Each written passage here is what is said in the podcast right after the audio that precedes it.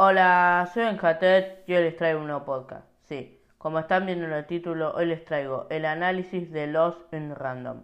Bueno, antes de empezar, quiero decirle muchas gracias a la gente que viene de Instagram y ve mis podcasts. Si me quieren ir a seguir, me llamo ben.tech5. Bueno, ahí subo noticias sobre el mundo de los videojuegos y anuncio cuando mis podcasts salen. Eh, bueno, eh, este podcast lo iba a posponer para la semana que viene, pero eh, porque quería hacer un análisis de Cupcake Show que ya salió, lo pueden ir a ver. pero dije, no, lo quiero planear un poco más lo de Cupcake Show y de paso ya sacó este podcast. Bueno, no los quiero entretener más y empecemos con el podcast. Bueno, para empezar este análisis vamos a estar hablando de la ficha técnica. Bueno, eh, fue distribuida por Electronic Arts o EA, desarrollada por Sony, que es una desarrolladora independiente sueca, y el guionista es Brian North, que es el creador de Hora de Aventura. Y, eh, digamos, gracias a este maestro, para mí, eh, una de las mejores cosas que tiene Los In Random es su historia.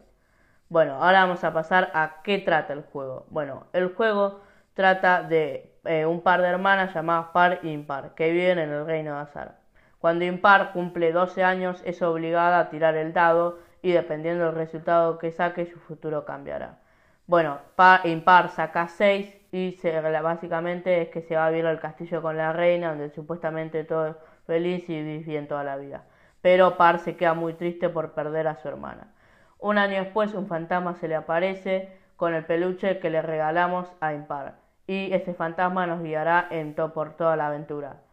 Bueno, nuestro objetivo será rescatar a Impar de la reina malvada con Dadelio, nuestro dado, que lo vamos a ir a conseguir un poco más adelante en la aventura, no lo vamos a tener desde el primer momento. Bueno, básicamente vamos a ir recorriendo las seis ciudades de azar. Y bueno, eh, un pro que no lo voy a decir después más adelante es que cada una tiene sus propios personajes y sus propias características, algo que me gustó mucho de este juego. Bueno, ahora vamos a pasar al gameplay.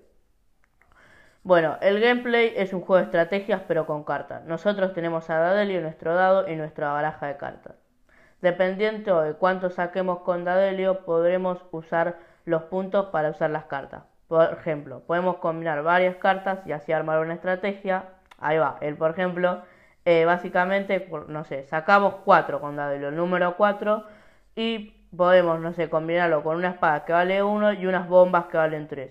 Y así podemos ir armando la estrategia. No es que, por ejemplo, no sé, este, sacamos 4 y solo podemos usar las cartas que valen 4, sino que podemos, si, pues, podemos combinar cartas que, de diferentes valores y podemos usar todos esos puntos, digamos, para crear una estrategia. Hay algo que me gustó mucho, es que si una vez que, digamos, te sale la baraja de cartas, te salen determinadas cartas por cada jugada, em, y no sé, no la, no la pudiste usar porque no te alcanza, digamos, el valor para esa carta, si sacaste un 2 y esa carta vale 3, vos lo que puedes hacer es como adjuntarla y tenerla como para que no se borre y cuando ponerle sacas 3 la puedes usar.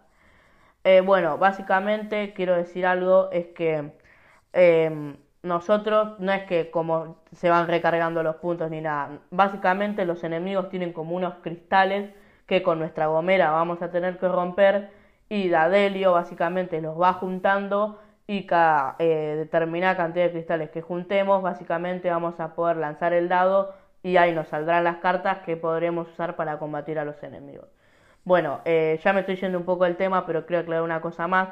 Las cartas se pueden comprar con las monedas que, del juego que van a estar distribuidas por la ciudad, digamos, por el mapa.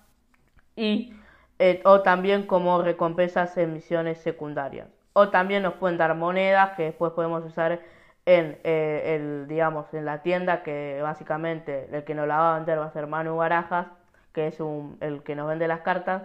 Y bueno y así podemos comprar las cartas. Me fui un poquito del tema pero nada lo quería aclarar.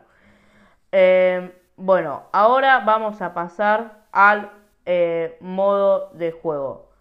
Una cosa que quiero aclarar antes que me olvidé aclarar es que Dadelio lo bueno que me gusta es que tenemos un progreso con Dadelio eh, básicamente nosotros no vamos a empezar con los seis con las seis caras, no vamos a poder juntar seis puntos, tipo, no vamos a poder tener seis puntos de la nada. Primero vamos a empezar cuando lo encontramos, va a poder sacar hasta dos puntos y mientras vamos recorriendo las ciudades eh, básicamente, digamos, vamos a ir mejorando a Dadelio eh, con más, digamos, con más puntos y arreglándolo, ya que Dadelio es como que se encuentra, digamos, entre comillas, medio roto. Y digamos, por cada ciudad que vayamos cruzando, ponele Villa 3, se le va a ir mejorando y se va a ir, Dadelio va a llegar a nivel 3, Villa 4 lo vamos a mejorar para abrir la puerta a Villa 4 y va a ser Dadelio nivel 4 hasta el máximo, digamos, que es nivel 6, que así completaríamos las 6 caras del dado.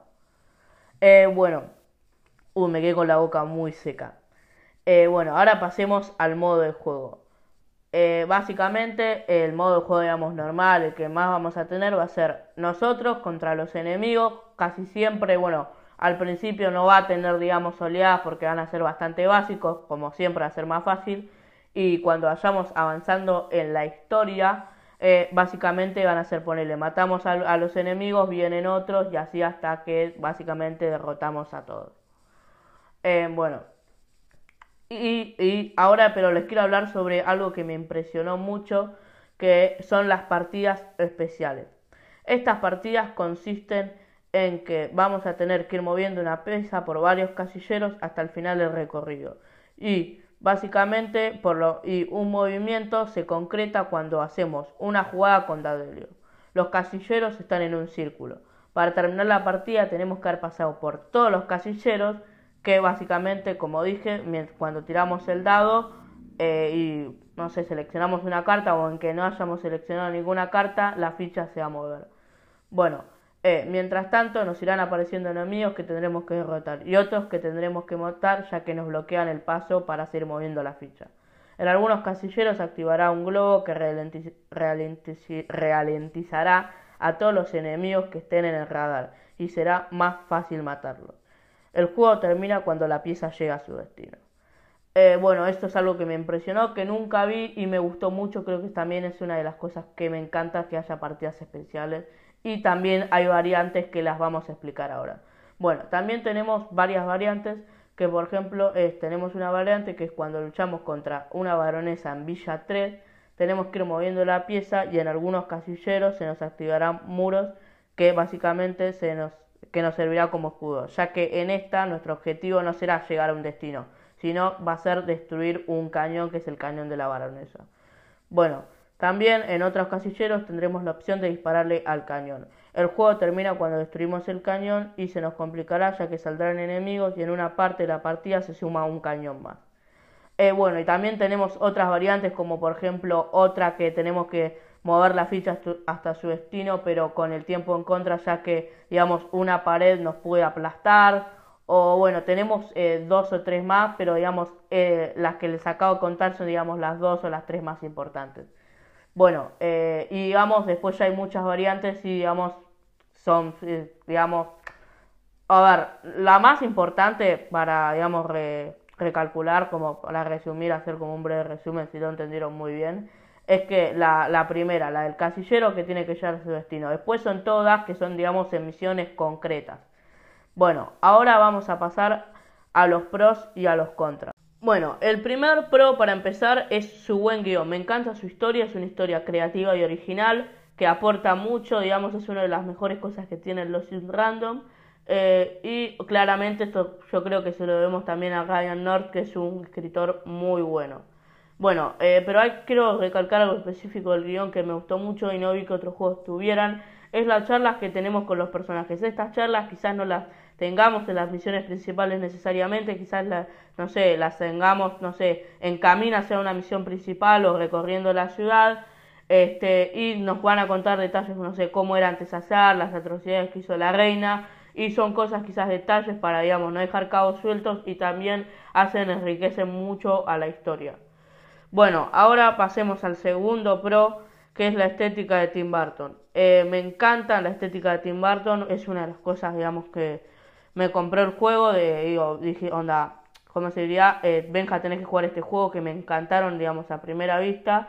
Eh, como, digamos, la primera impresión, eh, dije, este juego lo podría haber hecho Tim Burton, los personajes parecen salir en una película de Tim Burton, y hay una referencia que, a ver, no es como una referencia, pero digo, esto claramente lo pueden haber tomado de una peli de Tim Burton que por ejemplo en Londres tienen en Londres eh, todos los ciudadanos, digamos, tienen doble personalidad, por así decirlo, y esto también lo tiene, por ejemplo, eh, el alcalde en Nightmare Before Christmas, El Increíble Mundo de Jack, o bueno, o Pesadilla antes de Navidad, y claramente esto lo pueden haber sacado de la peli de Tim Burton.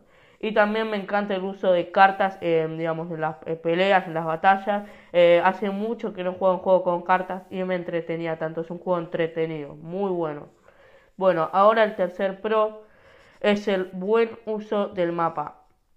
Eh, me encanta la distinción de, digamos, de las misiones secundarias y principales. No es que te haces a ir por las ramas en las misiones secundarias, digamos, también distinguidas bueno, eh, ahora el cuarto pro que se complementaría con el tercero es las ciudades bien hechas. Caca ya tiene su nombre, digamos, eh, tiene su parque, digamos, principal, tiene una municipalidad que sale a cargo que habrá puesto la reina. Eh, mm, cuidan los detalles muy bien de las ciudades, así que estos dos sería que me gustó mucho la distribución del mapa, cómo está, digamos, distinguir las misiones principales, digamos, todo en general, las monedas del juego, donde conseguirlas, o también, por ejemplo, el, hay un libro que tenemos que ir completando, que vamos a encontrar eh, las páginas distribuidas por los seis reinos de azar, y tenemos que ir, digamos, resolviendo como puzzles, digamos, son como algo así como misiones secundarias, pero si completamos el libro vamos a poder ver cómo era antes azar y eso también está muy bien hecho, la distribución de todos los personajes, no es que haya lugares como que estén muy solitarios y otros que haya muchos personajes juntos a la vez. Eh, bueno, eso. Y ahora pasamos al quinto pro que me que me gustó hecho que aunque pase un poco desapercibido lo quiero recalcar que es al tener cartas diferentes de valor podemos armar estrategias combinándolos eh, bueno esto por ejemplo no es que si eh, sacamos un 2 pues, de valor, digamos con Dadelio, vamos a poder usar solo las cartas de que tengan valor 2, no vamos a poder usar las cartas de valor 1 o valor 0. Eh, nada, eso, y me gusta mucho que quizás podemos combinar varias cartas armando estrategias y esto hará que el juego sea, vaya muchas más variantes a la hora de luchar contra los robots de la reina. Eh, y también que el juego es mucho más creativo, mucho más entretenido y original. Eh, bueno, es algo que quizás pase un poco desapercibido, pero me lo quería recalcar. Bueno, el último pro es que me, me encanta lo, onda, me sorprendió eh, después de terminar el juego la variabilidad que hay entre los bosses. Todos los bosses tienen sus características, eh, igual que pasa lo mismo acá como con las ciudades. Cada boss, bueno, me voy a explicar un poco más de las ciudades que después volvemos a los bosques, digamos, sería como que cada ciudad tiene su característica. Por ejemplo, Londres doble personalidad. Eh, Triena, que es la que le sigue, es una, una guerra civil entre tres hermanos que se pelean por la muerte de su padre, digamos, ¿no? Eh, son cosas que, como se dice, que cada ciudad, digamos, tiene sus propias características y ninguna es igual. Bueno, pasa lo mismo con los voces. Cada voz es diferente, cada uno con su propia personalidad, sus propias características, digamos, sus propias mecánicas de ataque. Y bueno, como dije, tiene mucha variabilidad y me encantó mucho. Todos los voces me gustaron, no hay ninguno que no me haya gustado. Bueno, ahora vamos a pasar a los dos contras, que son dos, que son, no, quizás me hubiese gustado que haya una banda más sonora, que quizás, sea, no sé, eh, más canciones, que esté un poco más presente porque casi no hay, quizás más al principio del juego y un poco en los créditos. Eh, bueno, y el segundo contra es que no hay mucha rejugabilidad. Yo quise hacer las misiones secundarias después de terminar el juego, pero al, digamos, empezar esa partida, digamos, terminaste, ¿no? Decís, bueno, ahora voy a hacer las misiones secundarias, vuelvo a las ciudades. Yo las habré hecho, digamos, dos o tres para explicar el podcast, pero yo me centro en la misión principal, ¿no? Para así saco el análisis más rápido. Eh, y te va cuando vos querés, onda, digamos, iniciar el juego, digamos, otra vez esa partida que ya la terminaste eh, para hacer las misiones secundarias, te va a poner al principio de la última misión, básicamente.